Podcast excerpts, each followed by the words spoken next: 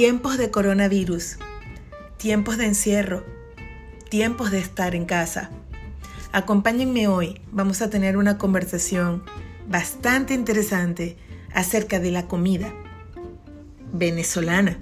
Hoy hablaremos de comida venezolana y el coronavirus en Venezuela.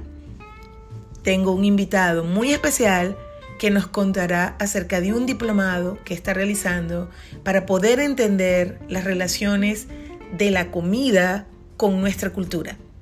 Acompáñenme, van a disfrutarlo tanto como lo disfruté yo.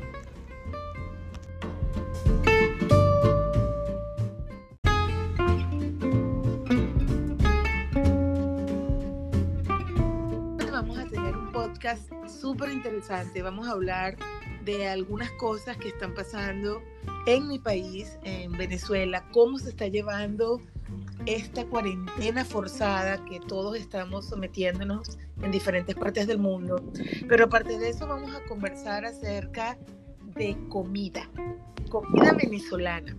Hoy me acompaña una de las personas que fue uno de mis primeros estudiantes cuando eh, empezamos en Venezuela todo lo que era la formación en materia profesional con la Specialty Coffee Association of Europe. Eh, mi eh, amigo hoy día, empezó como estudiante y amigo y persona que quiero mucho, es Pedro Aguilar. Pedro, ¿cómo estás? ¿Cómo te sientes? Muy bien, María Esther, muchas gracias por esta oportunidad y bueno, aquí estamos, encerrados pero contentos. Encerrados, contentos en la medida que se puede. Gracias a Dios tú tienes un niño pequeño y eso como que ayuda un poco más a sobrellevar la cosa, ¿no? Porque hay que estar pendientes de ellos, entretenerlos. Sí, bueno, yo no, no sé si ayuda. Eh, la verdad que, que Manuel, que es mi hijo, eh, demanda mucho demanda mucho y él era un niño que antes de esta situación, él todas las tardes hacía muchas actividades, hacía deportes y ahora tiene que estar encerrado. Él, él lleva 13 días encerrado en el apartamento y bueno, está que camina por las paredes y todo esto, pero, pero bueno, aquí estamos y siempre buscamos la manera de, que él se mantenga entretenido, contento y un poco, él está informado de lo que está sucediendo, pero siempre Claro, ahora, ¿dónde estás tú específicamente en Venezuela? ¿Cuál es tu locación geográfica? Ya va, que se me subió el volumen horrible, pero un momento. Eh, yo estoy en Caracas. Okay. Yo estoy en Caracas y, digamos yo estoy... Y cuéntame cómo es la situación en Caracas. ¿Cuál fue la instrucción de del gobierno. Sé que el gobierno venezolano ordenó la cuarentena, pero aparte de eso, donde tú vives, tu municipio, ¿hubo alguna instrucción especial? ¿Cómo ves tú la situación? ¿La gente se mantiene en la calle o ciertamente si están cumpliendo la cuarentena? ¿Los locales comerciales cerraron? ¿Están abriendo? Cuéntame. Bueno, eh, te, cuento un poco cómo fue mi, proceso, ¿no? Este, nosotros el viernes eh, ya, ya habían rumores y ya habían noticias de que podían haber personas contagiadas, más lo que sucedía en Colombia, en Brasil y en las islas del Caribe. El mismo viernes el gobierno aparentemente, yo no lo escuché, yo no, no, digamos, no consulto mucho las fuentes oficiales por razones que después podemos conversar, pero bueno, no son muy creíbles. Pero el viernes ya, ya empezaron a anunciar y de una manera como para irnos preparando que, que parecía que habían casos en Venezuela. Este, yo estuve, yo estoy haciendo un diplomado que se llama Alimentación y Cultura en Venezuela y en esa clase del viernes este, no, lo que hicimos fue prepararnos para una posible cuarentena. Que, en este caso la llamamos una cuarentena creativa y un poco voluntaria, porque fue, fue incluso una decisión de todos antes que esto se ya el gobierno hubiese decretado la cuarentena y una, cierta, una serie de medidas restrictivas en cuanto a la movilización, ¿no? Eh, ¿Cuándo, este decretó el gobierno venezolano que había cuarentena? Oye, no estoy muy seguro, pero entiendo que empezó el lunes, ese, o sea, digamos hace una semana, eh, sí, eh, no, no sé, es que yo estoy mal. Ahorita una de las cosas que ha sucedido con esta cuarentena es que he perdido el sentido del tiempo. No sé qué día es. Bueno, eso nos pasa, eso nos pasa absolutamente a todos. Yo no sé si es domingo, lunes, martes, así que es normal. Pero digamos, si el viernes, el sábado siguiente a la clase, yo llevo 13 días, debe haber sido hace 11 días que decidieron no que empezaba la cuarentena. Ahora, ¿cómo lo veo? Fíjate, donde yo vivo en mi municipio, yo no sé si el, alcalde ha, ha, hecho pronunciamientos, que la gente se cuide, de alguna manera las policías han ido cerrando, las policías municipales ahora están al mando de, del gobierno nacional y una cosa que es un poco preocupante en este país es que, digamos, la, la, la, dirigencia de esta crisis está al mando de los militares, que creo que debería estar al mando de los médicos, pero bueno, es cosas que suceden en este país. Sí. Y, y bueno, este, digamos, yo estuve 11 días encerrado en casa, hace dos días o sea, mentira, ayer tuve que salir a buscar unas medicinas de mi mamá que, está, que tiene una enfermedad degenerativa y sus medicinas son como complicadas ¿no? de conseguir.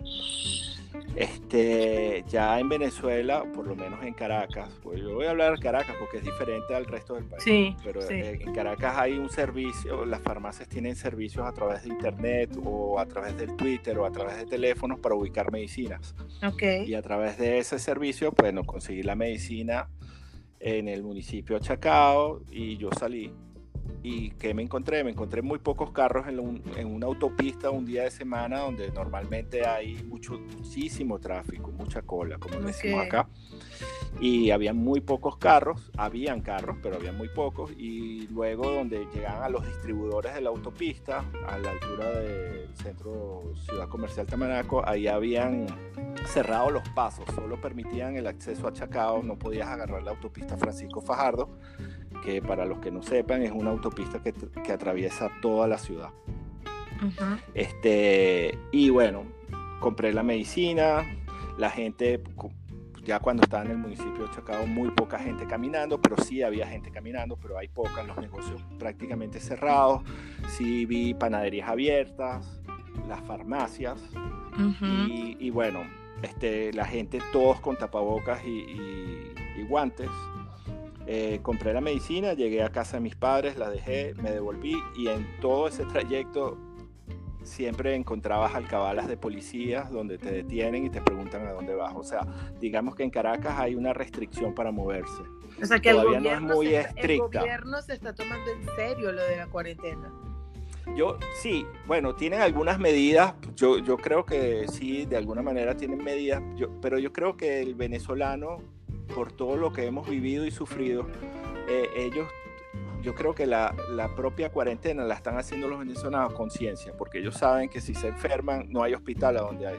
Es cierto, claro. Y eso es lo que sucede, por lo menos las personas informadas y también las personas que tienen recursos, porque el que vive al día o la persona que trabaja informalmente, que, que vive de lo que gana todos los días, oye, esas personas la deben estar pasando muy mal porque ellos tienen que salir a trabajar, pero tampoco consiguen a quién vender porque hay muy poca gente. Ojo, vuelvo y repito, esto es en la zona donde yo vivo porque yo he escuchado que hay otras zonas de Caracas donde la gente, o sea, hay mucha gente en la calle. Pero como yo salgo, yo apenas he salido solo dos veces, este, ayer y hoy, ayer por las medicinas y hoy por la comida. Y en todo por donde yo pasé, muy poca gente. Ya. Claro. Lo entiendo. Eh, acá en Miami también se está viviendo algo así, se está viviendo una situación de que eh, hay muchos locales abiertos, hay mucha gente haciendo su cuarentena, pero hay mucha gente también en la calle. Todavía aquí en, Estados Unidos se está ahorita empezando lo que es el Spring Break, y por supuesto eh, la gente joven quiere, tú sabes, disfrutar sus vacaciones, salir. Y bueno, acá la, la noticia básica esta, eh, hoy es que eh, aparentemente el gobierno está pensando en la medida de, de decirle a las personas que empiecen a trabajar a, a principios de abril por, por el tema de la economía. pero todos los que son médicos están recomendando de que, de que esa, eso no, no, no se relajen todavía las medidas de protección, porque yo, yo creo que en Estados Unidos el problema es que no se sabe ciertamente cuántas personas hay infectadas por el tema de la inmigración ilegal. Hay mucha gente que no se acerca a un hospital, no se acerca a, a donde están los médicos a decir si se sienten mal por, por temor a, su situación y a su estatus. Pero, pero bueno, es un tema de lo, un poco de lo que se está viviendo a nivel mundial. Es una situación bastante preocupante y no se le ve como una salida así en el corto plazo. Pero bueno, eh, este, post, este podcast no es acerca de la parte eh, negativa, es, es, de alguna manera, eh, yo conversaba contigo ayer, tú me mandaste unos mensajes y, quedé como muy interesada en lo que me estabas contando, porque, porque yo pienso que el venezolano, y, y por supuesto yo no puedo hablar de otras nacionalidades, porque yo soy venezolana, eh, pero el venezolano tiene una cualidad a la que yo admiro mucho, que es esa posibilidad de reinventarse todo el tiempo, de buscar lo positivo dentro de lo negativo. Incluso hay mucha gente que dice que el venezolano todo es un chiste y todos sabemos que es así. Es a todos le sacamos un, meme, a todos nos reímos, todo es un bochinche. Este, no hay situación seria que realmente no busquemos eh, la parte divertida. Y una de esas cualidades es la, reinventarnos en situaciones de, de realmente de estrés, de preocupación o cuando simplemente las cosas no están saliendo bien.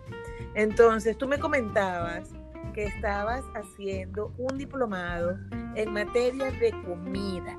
Cuéntame dónde lo estás haciendo y cuéntame exactamente qué es lo que estás haciendo.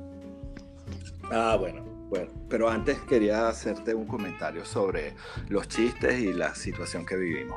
Eh, yo, creo que eso es una suerte eh, de mecanismo de defensa, ¿no? Porque nosotros no, o sea, las situaciones en Venezuela de verdad son realmente duras, son muy duras. Uno sale a la calle y uno ve unas cosas muy fuertes. Eh, y, y bueno, digamos que es una válvula de escape hacer un chiste un poco como para bajar la tensión, ¿no? Es, como el, siempre el cuento del chiste de, de, funeraria, pues que todo el mundo está pesadumbrado, pero siempre hay alguien que, en algún momento suelta un chiste, porque uno no puede mantener la presión y, la tristeza todo el tiempo. Pero bueno, dicho esto, eh, sí, yo estoy haciendo un diplomado, esto es un diplomado que se, se llama así Alimentación y Cultura en Venezuela, y lo dicta la Universidad Central y eh, es un diplomado que nació en la Escuela de Sociología y lo dirige una profesora, doctora y miembro de la Academia Nacional de la Historia que se llama Ocarina Castillo. ¿Cuánto eh, tiempo es el diplomado? Es un diplomado de seis meses, este, consta de cinco módulos. Los módulos son, digamos, los fundamentos teóricos de la alimentación este, hay un módulo que es la historia de la alimentación en Venezuela desde, digamos, desde que empieza la conquista hasta los días de hoy. Eh, un tercer módulo que serían los sabores, saberes y sinsabores de la realidad alimentaria venezolana. Y en eso se tratan, digamos, los aspectos positivos, pero también un poco lo que es la violencia alimentaria y los mecanismos de control social que se están implementando. Este, hay un, un cuarto módulo que no recuerdo ahorita porque yo apenas voy por el segundo. Y finalmente es un trabajo especial, al final, un trabajo de investigación sobre un tema libre de alimentación y cultura. Okay. Y tú ahorita en este, en este diplomado, ¿tú estás en qué nivel ahorita en el segundo? Sí, ya, ya estamos, ya terminamos el primer módulo y vamos a iniciar el tercer módulo, pero empezó, de hecho mi última clase del primer módulo fue ese viernes que les comenté al principio. Este, eh, continuamos con el segundo módulo, que es la parte de la historia de la alimentación en Venezuela, y ya cubrimos los primeros 50 años del siglo XX y esa clase es muy importante porque esa clase se hizo virtual. El diplomado es presencial y dada la contingencia, esa última clase que tuvimos presencial, bueno, se tomaron ciertas decisiones y una de las decisiones fue que, bueno, que nosotros teníamos que continuar en la medida de lo posible. y todas estas clases que dicta la profesora Ocarina, ella hicimos una primera clase virtual y bueno, ha funcionado muy chévere y de hecho ahora más tarde, tipo cuatro y media, tengo otra, otra conexión porque viene, hay una, hay una doctora que forma parte del diplomado y que es especialista en nutrición y especialista en epidemiología y que nos va a dar más o menos la situación que está sucediendo hoy en Venezuela. Este, el diplomado es buenísimo porque no solo por, por, el contenido, sino por las personas que participan. ¿no? Hay personas que son emprendedores gastronómicos, pero también hay personas que son cocineros reputados, eh, antropólogos, eh, cineastas. ¿Cómo te enteraste tú, Pedro, de este diplomado? Bueno, yo soy aficionado a comer. y, hace, hace un tiempo cuando, bueno, la profesora Ocarina es una persona, es una profesora de la Universidad Central, yo soy graduado de la Universidad Central. De hecho, ella fue la que me entregó el diploma, ella era la secretaria de la universidad en ese momento, cuando yo me gradué. Y bueno, es una persona, digamos, tiene un liderazgo muy importante, yo la sigo y hace tres años que quería hacer este diplomado, pero por circunstancias personales nunca pude inscribirme y esta vez estuve a punto de no hacerlo, pero dije, no, yo tengo que buscar el momento, el tiempo y bueno, aquí estoy. El diplomado. Y súper contento. ¿verdad? Sí. ¿Cuánto es el costo diplomado? Cuesta 200 dólares Uy, por seis meses. Increíble. Son, son 122 horas de clase, me parece. O sea, es algo así como no llega, este, ¿qué? Un dólar y algo la hora de clase. Imagínate, increíble. Me lo dicen y no lo creo. Sí, pero, pero claro, lo que pasa es que a lo mejor alguien en el exterior puede entender, puede decir, wow, eso es nada, ¿no? sí. Ciertamente es nada, pero en Venezuela el salario no llega ni a, ni a 10 dólares. Entonces, 200 dólares es un, o sea, es, un es bastante. costo importante, claro. Sí, claro. Es lógico. Bueno, entonces, cuéntame hasta ahora. si tú pudieras hacer un resumen de eh, lo que has aprendido, ¿qué me dirías? Eh, tú, tú, me decías, tú me decías, eh, los que conocemos a Pedro sabemos que le encanta comer pan. es un pancero natural. Entonces, ¿qué has aprendido de tus hábitos alimenticios con este proceso de historia y de cultura que tenemos los venezolanos? Bueno, bueno, bueno. Este, sí, te puedo contar que en esta cuarentena creativa, como le llamamos el diplomado, lo que me he dedicado es hornear pan. ¿Por qué me sorprende? ¿Por qué será, no? No sé. Bueno, este, oye, he aprendido, o sea, una visión súper interesante, ¿no? Porque uno a veces ve el hecho alimentario, la comida, como algo, algo que está allí, ¿no? Y uno no, no, no le da mayor, o sea, sí tiene importancia, ¿no? Porque somos seres vivos y una función vital de nosotros es alimentarnos. Pero digamos, o sea, forma parte de una rutina. Y, y, uno cuando entra en el primer módulo, uno empieza a ver todo, este, la profundización que tiene el acto alimentario y cómo ese acto alimentario nos ha convertido en los seres humanos que somos ahora. Eh, en algunas partes, eh, digamos, en el primer módulo se ve como todos los fundamentos, ¿no? Y entonces pasamos desde la fisiología de la, de la alimentación y han venido médicos a darnos clases eh, pasamos por la antropología, este, los estudios eh, por biólogos, de la evolución del hombre, cómo come, y, empieza a darse cuenta que, de verdad que es un elemento bien complejo. Los antropólogos han, hay estudios que han determinado que, que comer, de hecho hay un biólogo evolucionista que se llama eh, Valentín, Valentín Cordón, me parece que es su nombre, y escribió un libro que se llama Comer hizo al hombre. Y en ese estudio hablan que, que el hombre primero aprendió a comer, a cocinar, perdón, y luego aprendió a hablar. O sea, que tan importante. Es una, es una necesidad, digamos, primaria. pero eso es otra cosa, ¿no? Entonces, luego uno ve que, por ejemplo, los nutricionistas se acercan a la alimentación desde los nutrientes, ¿no? Te hablan, no, tú tienes las proteínas, las grasas, los lípidos, los micro... Pero, pero oye, uno no come proteínas, uno no come carbohidratos, uno come un lomo de cerdo, uno come un pan, uno come una ensalada.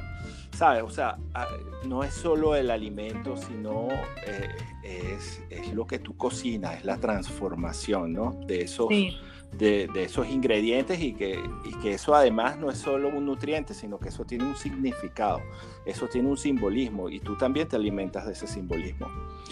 Ahora con el coronavirus, es una cosa interesante, todo el mundo habla, es que esos chinos se pusieron a comer animales salvajes.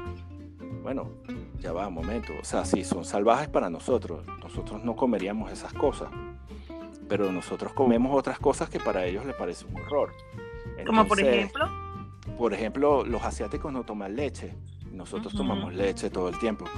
Entonces uno dice, y bueno, te cuento, en Venezuela hay gente que come cachicamo y bajo el riesgo de contraer la lepra, porque el cachicamo es un vector de la lepra, eh, comen samuro, comen yo, culebra. Yo de que come samuro nunca he sabido, pero no, sí, fíjate que hay un muchacho en el diplomado que una de su línea de investigación, él, acompañaba a una persona que se hacía radiología, está enfermo de cáncer y, dentro del mundo de estos enfermos de cáncer se hablaba de que tomarse una sopa de pichón de samuro era, eh, era, era, y de hecho le dijeron, ¿por qué no hace esa, no hace esa indagación? Busca, busca quién usa eso y quién sea, digamos, que lo visibilice. Y también en, en, el estado Trujillo parece que sí comen eso. Y así, bueno. Ahora fíjate, volviendo un poco al tema del coronavirus, yo leí, eh, estaba leyendo ayer en un artículo de un, uh, un PhD en microbiología eh, chino y él estaba comentando un poco esto, porque por supuesto todo el mundo está culpando a esos chinos que comen esos animales y tal. Y él estaba explicando y decía, eh, es que esa es su cultura. Él decía, esta no es nuestra cultura. La razón por la cual en China se empezaron a comer todo este tipo de animales extraños, por llamarlo de alguna manera, o todo lo que tiene patas, es por, por la hambruna y nosotros mutamos de ser una persona donde nos comíamos mucho arroz y muchos productos de la tierra a comer animales porque no había producción por los problemas que ellos pasaron, por la guerra o por, por las circunstancias que tuvieron, que estaban con hambre. Y entonces en determinadas regiones, por la misma circunstancia del hambre que pasaban, empezaron a comer este tipo de animales que no estaban en la dieta. Entonces él decía, esto no es lo que somos. El gobierno después, con el paso de los años, siguió permitiendo que estos se siguieran comiendo y permitió la apertura de este tipo de mercados como el de Wuhan y el, y el otro que también hubo otra pandemia por culpa de este otro coronavirus que se, que se salió también de China. Entonces él decía, el gobierno fue permitiendo, una vez que salimos de esa fase de la hambruna y de todos estos problemas, en lugar de cerrar eso, permitimos que siguiera. Y entonces ahora la gente nos ve como que esa es nuestra tradición. No es nuestra tradición. Acudimos a esos productos por necesidad, pero el gobierno después lo permitió y se arraigó en la cultura y no es toda la cultura. Yo estuve en Beijing, en China, y yo no vi esta clase de animales. Lo máximo que vi fue uno, este, los caballitos de mar y este tipo de cosas, ranas, pero yo no vi ni, vampiros, ni vampiros, no, vampiros los murciélagos.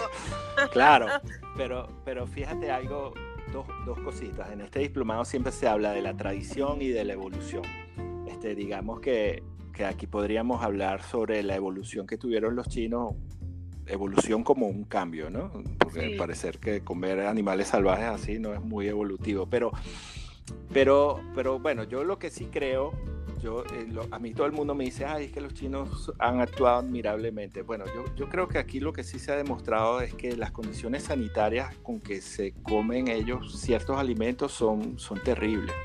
Aquí, o sea, digamos que en el occidente para comer carne se pasa por un proceso, ¿no? Sí. Un proceso sanitario. Los chinos tienen, los chinos y los asiáticos tienen una costumbre de comprar los animales vivos y luego ahí con condiciones que no son muy sanitarias son beneficiados, por decirlo de alguna manera. Y bueno, eso se presta a la asignación de personas, condiciones que no son muy sanitarias, se presta a eso. Pero por ejemplo, no hablemos de los chinos, hablemos, ah, eh, eh, este, hay gente que come insectos. Sí, en Colombia. El bachaco no, en, en, Colombia el bachaco exacto. culón, todo el mundo conoce. No, pero en Colombia, no solo en Colombia, en Venezuela se come el bachaco culón, en el sur del país. Y, y entonces hay gente que no, Yo nunca he no comido lo un comería. bachaco culón en Venezuela, o sea, y soy venezolana. Claro, porque. Pero entonces ahí hay un. eh, digamos que tú ves el alimento no solo como, como una fuente de nutrición, sino que tú tienes unas ci- ciertas ideas y creencias sobre ese alimento, sobre lo que es bueno y sobre lo que es malo. Porque si se puede comer, o sea, no te vas a envenenar comiendo bachacoculón, pero igual así no te lo comes. Yo no como cebolla. Detesto la cebolla, pero, y- pero no tiene nada que ver con que me alimente o no me alimente, sino que ya es una creencia que yo tengo, una fobia, qué sé yo. claro. Entonces, bueno, esa- esas son...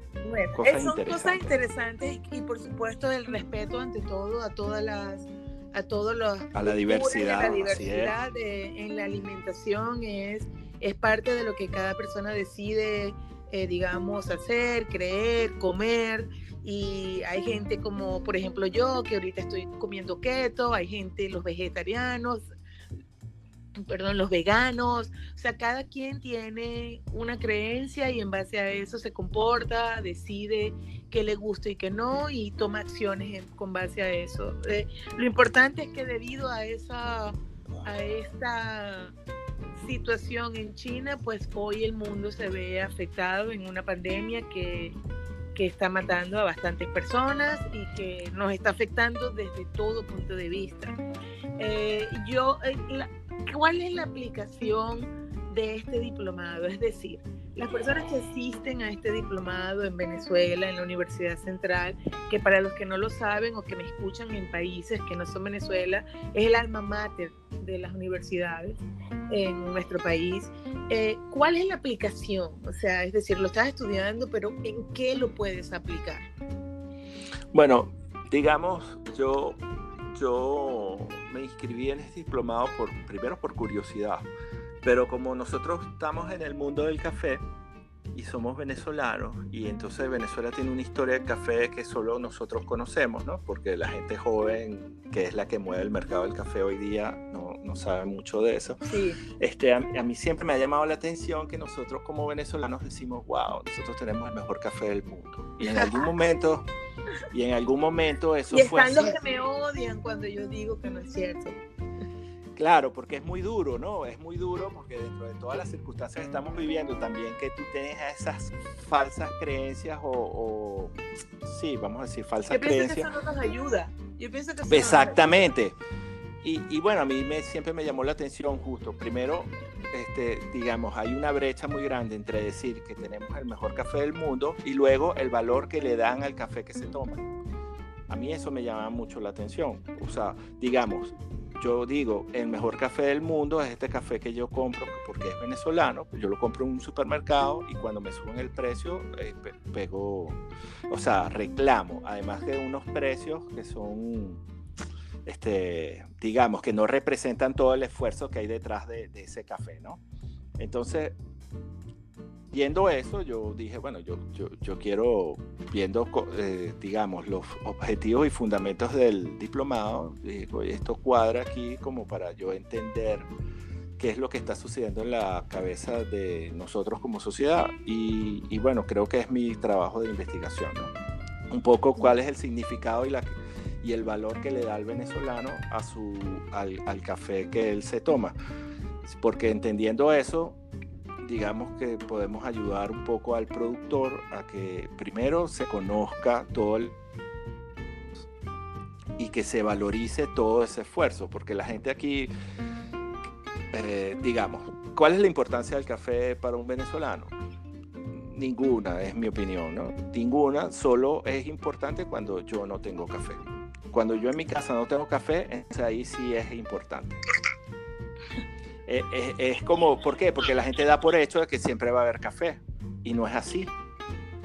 En Venezuela la producción ha disminuido constantemente en el siglo XX, pero en los últimos 20 años es nefasto lo que está sucediendo. Entonces ni siquiera en algún momento nosotros pudimos este, auto, autoabastecernos, ya no exportar, pero sí autoabastecernos, un consumo que era bastante alto y ya ni siquiera podemos hacer eso, ¿no?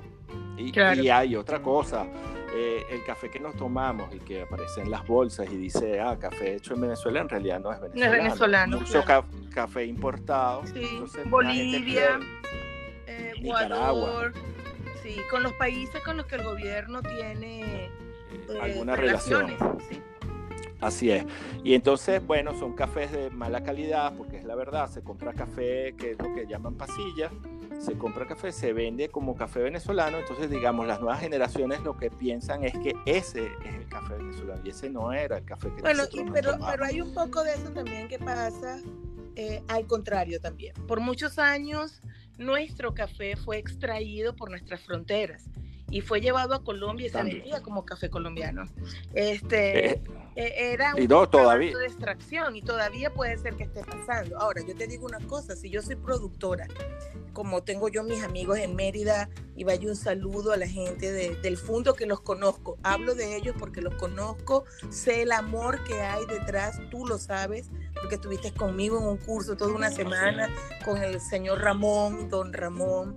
¿Y, qué pasa con el fondo? Que eh, tienen un amor y una pasión increíble, pero en algún momento yo pensaba a mis adentros y decía, Dios mío, esta gente va a perder todo. ¿Por qué? Porque está regulado el precio, está regulado la venta, está regulado eh, la guía, está regulado todo. Yo preferiría mil veces hacer contrabando de extracción y sacar las cuatro bolsas de café que vendo y venderlos en dólares antes que venderlo en un país donde tengo que venderlo a un precio que era estúpido.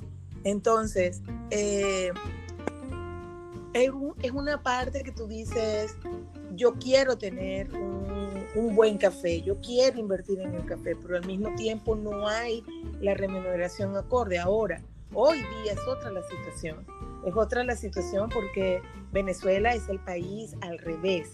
Eh, tú vas a, a, un supermercado y pagas en dólares, vas a una cafetería y pagas en dólares, hay gente vendiendo café en dólares, hay gente vendiendo café tostado en dólares. Entonces dice, bueno, no entiendo, porque no, tienen cómo comer, no tienen eh, cómo hacer las cosas, pero vas a una cafetería y pagas 5 dólares por un café mal hecho. Sí, eh, bueno, tú lo, tú lo dijiste, Venezuela es un país que tiene unas diferencias muy, muy grandes y que se han exacerbado durante estos 20 años. Eh, efectivamente, hay muchas personas que, no tienen con qué comer, pero por otro lado hay un grupo de personas que por la razón que sea tiene acceso a las divisas, tiene acceso a, dólares, bien sea porque tuvieron ahorros, bien sea porque les envían dinero de afuera, eh, las remesas, o, bueno, no quiero caer en las otras en las otras vías por las cuales puedan llegar, ¿no? Pero, pero el punto es que efectivamente hay como un mercado muy pequeño, que es muy pequeño, pero, pero digamos llamativo, donde hay gente que compra cosas en dólares. Y yo también quiero explicar algo, o sea, se compra en dólares porque no hay dinero, no hay bolívares, no hay dinero en efectivo. Yo no tengo ahorita en mi cartera un solo billete de bolívares. O sea, yo todo lo que utilizo son aquí el gobierno logró un avance del siglo XXI. Aquí todo el mundo usa dinero digital, o sea, las tarjetas de débito, pero nadie ve el dinero.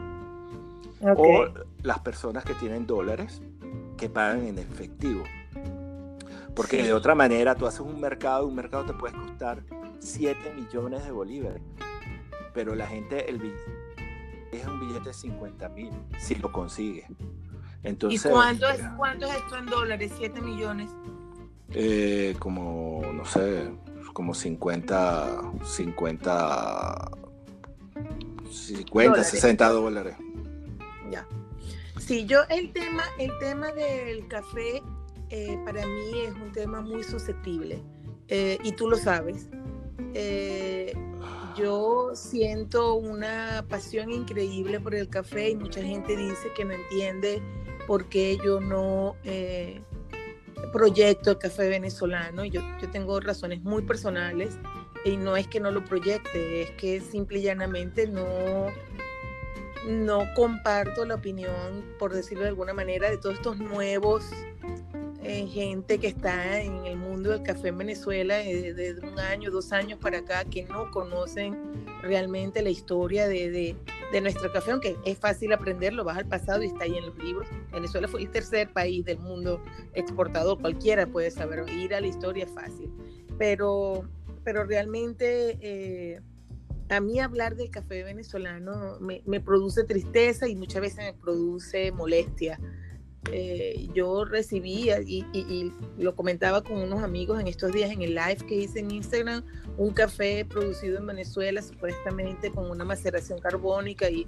el café olía podrido. Yo no sé cómo es posible que la gente esté jugando con, con la vida de otras personas así, porque para mí ese virus, ese café tenía de todo cuando abrías la bolsa lo que olía era a podrido. Y lo hicimos, aún así lo preparamos y sabía terrible. Eh, y para mí eso es, eso es parte de, esta cultura creciente que se nos desarrolló de poco estudio, de poca profesionalización, sino de meterme en YouTube, veo unos videos, me pongo, me, pues eh, voy a leo el barista blog de no sé quién, veo lo que escribió el otro también, veo al campeón mundial, me copio de las cosas, pero realmente no hay una profesionalización que tú digas, Dios mío, ¿dónde estudiaste? ¿Dónde aprendiste? Eh, ¿Dónde hiciste un posgrado, un posgrado en agricultura para poder entender lo que es, los procesos tan complejos de transformación que hay detrás del café?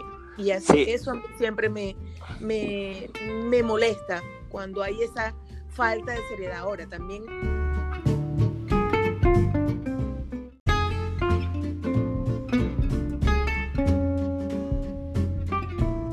se nos cayó la conversación por temas de internet. Así que eh, volviendo un poco a, lo, a la conversación que teníamos acerca del café venezolano, yo comentaba de que para mí siempre es un tema susceptible. Eh, pero bueno, la idea de este podcast no era un poco hablar del café venezolano, quizás podemos hacerlo en otro momento. Eh, realmente la idea que yo sentía, la, la, curiosidad era por lo del tema de la alimentación en, en, de este diplomado que tú estás haciendo. Y de verdad que me llamaba la atención porque tú puedes ver la Universidad Central hoy día dando este tipo de diplomados y, y, te llama un poco la atención cómo ha cambiado y cómo se ha diversificado también la educación formal en Venezuela, que ahora en, la Universidad Central, que siempre ha sido pionera en educación, están dando un diplomado de esta naturaleza. Eh, no sé si me escucha. Sí, te escuchamos perfecto. Ah, ok, ok. Eh, sí, así es. La universidad, no solo la central, yo creo que todas las universidades este, se han ido adaptando a, las modalidades este, de educación a distancia y, bueno, no es, no es un secreto que las universidades públicas eh, necesitan recursos eh, y entonces se han, se han abierto una serie de diplomados sobre saberes que antes no se le daba la importancia como para que entraran en una universidad y, ahora, digamos, hay un enfoque distinto hacia la educación que a mí me parece fantástico, ¿no? Eh, en la central también dan un diplomado sobre chocolate, que es, es, espectacular, creo que dura un año y es muy, muy bueno. Eh, lo da, creo, que la Facultad de Ciencias, igual que. Bueno, sí, eh, yo, yo, quería decir algo sobre el café. Sí, perfecto, avanza, dilo. Y eso rápido, ¿no? Eh, eh, efectivamente, el café es un, un producto muy complejo. Eh, no solo, digamos, por, por, lo que la fruta en sí, sino todas las relaciones que tiene desde el punto de vista social, el punto de vista económico, el punto de vista histórico, y, incluso el proceso de producción es un proceso bastante complejo. las reacciones que ocurren en un proceso de tostado son sumamente complejas. De hecho, hoy día no se entienden muy bien. Se siguen, estudiando se siguen estudiando. Y, y, yo digo esto porque tú mencionaste algo, ¿no? Hay personas que con muy poca información se deciden a lanzarse al mundo del café y lo hacen con, con digamos, eh, yo no sé cómo decirlo, ¿no? Pero yo creo que están fuera de foco. ¿no? Para mí eso no tiene otro nombre que eso. Como fuera de foco, ¿no? Entonces yo, yo, yo recuerdo, y, y eso a mí me afecta mucho porque digo desde el punto de vista de la sociedad venezolana, ¿no? Nosotros, Venezuela vivió finales del siglo XVIII, todo el siglo XX, todo el siglo XIX y hasta el primer tercio del siglo XX de la exportación del café. Y los venezolanos solo se relacionan con el café como el producto que ellos compran en el supermercado ya molido, lo preparan en su casa y se lo toman. Eso es todo lo que ellos saben del café. Y, a mí eso me parece muy triste.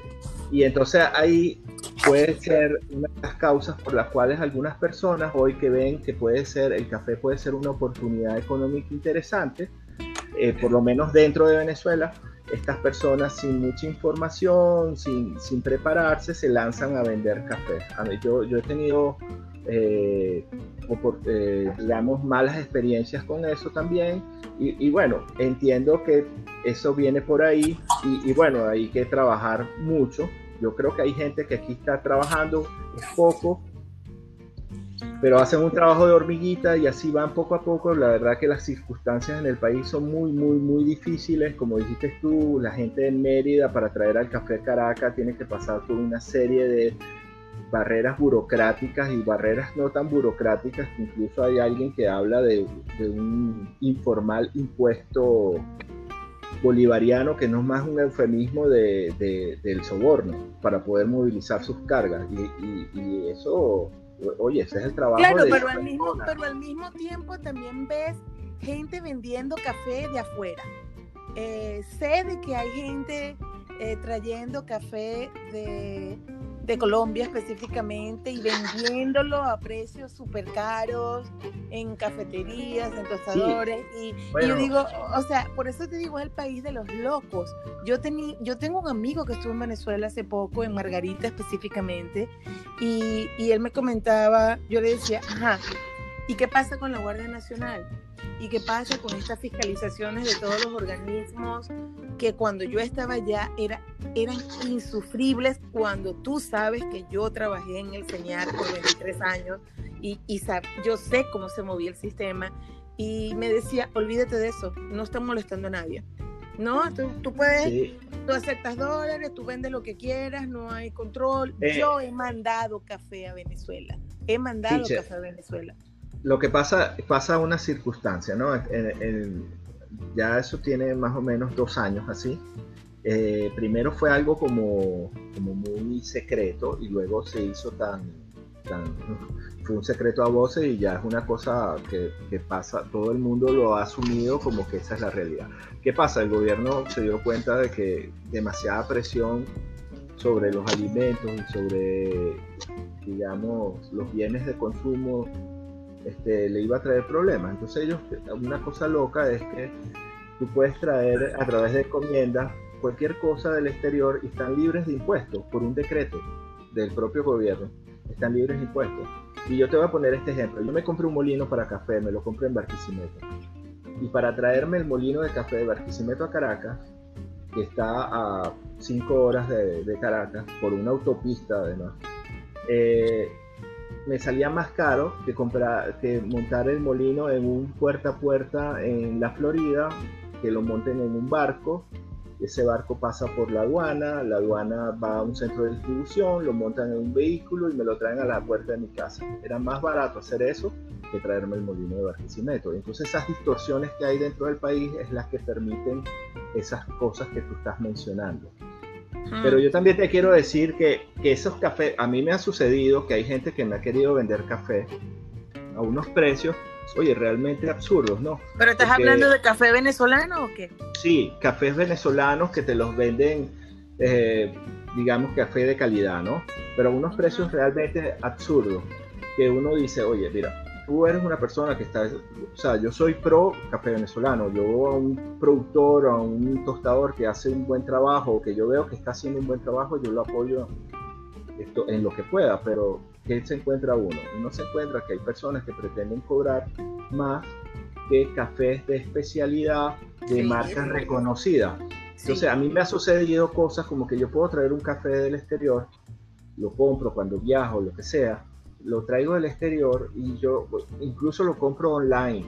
Y yo estoy bueno, seguro tú me has comprado café a mí. Tú me has comprado café tostado a Miami.coffee, por supuesto que sí. Así es, entonces uno dice, yo sé que yo abro esa bolsa de café y yo tengo un café de, de, altísima calidad, yo estoy seguro de eso y de hecho lo compruebo cuando lo tomo. Pero ¿qué pasa acá? Aquí algunas veces te dan un café bueno y otras veces malo y a unos precios por encima de eso. Entonces, el café que te estoy comentando que me trajeron era un café venezolano y lo estaban vendiendo en 35 dólares. Sí, sí. Uno oye esas cosas. Era un proceso de maceración carbónica, no sé cuántas miles de horas. Que, eh, yo solamente, nosotros solo probamos un poco y lo dejamos. No, no lo seguimos tomando.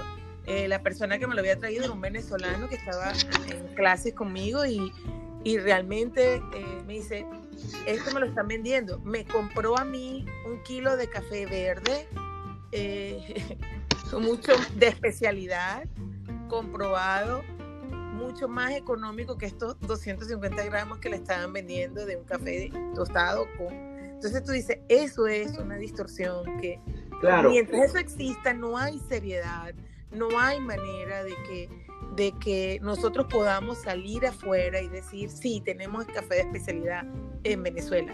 Yo también soy pro Venezuela, yo soy venezolana, mi sueño es volver a Venezuela y, y, y, poder crecer en Venezuela, pero eso es una cosa y otra cosa es engañar a la gente. Yo contra eso siempre voy a estar, siempre. No, así es, así es. O sea, hay gente que de verdad desinformada y con, el, con una actitud, digamos, oye, mi café es bueno, pero bueno según tú. Y, y, a unos precios absurdos. Es un poco la, digamos, es como un comportamiento que además se vive en Venezuela, no solo en el café, en todo. Los precios son absurdos o son ridículamente económicos o son absurdamente costosos. Entonces es, es, complicado, teacher. O sea, de verdad, la, vivir aquí no está fácil. Pero bueno, hay gente, hay gente, yo, yo, pero yo sí creo, teacher, que aquí hay personas como ese que se formó allá, yo creo que saber quién es. Este, este, no, pero hay, hay gente que se forma, hay gente que intenta hacer las cosas bien, pero bueno, no es fácil porque te, te la, chocas con una realidad muy fuerte, ¿no? Las experiencias económicas y pues yo siempre decía, cuando yo estaba en Venezuela, el tema no era que tú intentaras hacer las cosas bien, el tema era cómo materializabas eso. Yo conozco mucha gente que quiere hacer las cosas bien, yo conozco mucha gente apostando, bueno, tú eres una de esas personas, Pietro Carboni es otra de esas personas que sigue creyendo y apostando por Venezuela. Y yo siempre lo he dicho, yo admiro muchísimo al que estando en Venezuela sigue luchando. Siempre lo digo y siempre lo diré. Y, y siempre contarán con mi apoyo porque para es, es, es muy fácil decir, no, es que en Venezuela todo es un problema cuando tú estás fuera. Eh, y otra cosa es estar allí, luchar, vivir el día y seguir apostando. Yo admiro a la gente que lo sigue haciendo y, y, y es para mí es increíble. Ahora, eso es una cosa y, y las actitudes son otras. Tú, yo a, a, Pietro lo conozco de toda la vida y, cuando nadie en Venezuela hablaba de café de especialidad, Pietro y yo estábamos soñando. Eh, te estoy hablando del año 2010. Nadie hablaba de café de especialidad y nosotros estábamos soñando. Y, y hoy día Pietro hace su trabajo y, y ha creado su marca, este, con gente que podrá estar de acuerdo o no, pero lo que él hace y el trabajo y la pasión que tiene Pietro, sobre todo el amor que tiene por Venezuela, yo creo que conozco poca gente que lo siente y lo viva como él.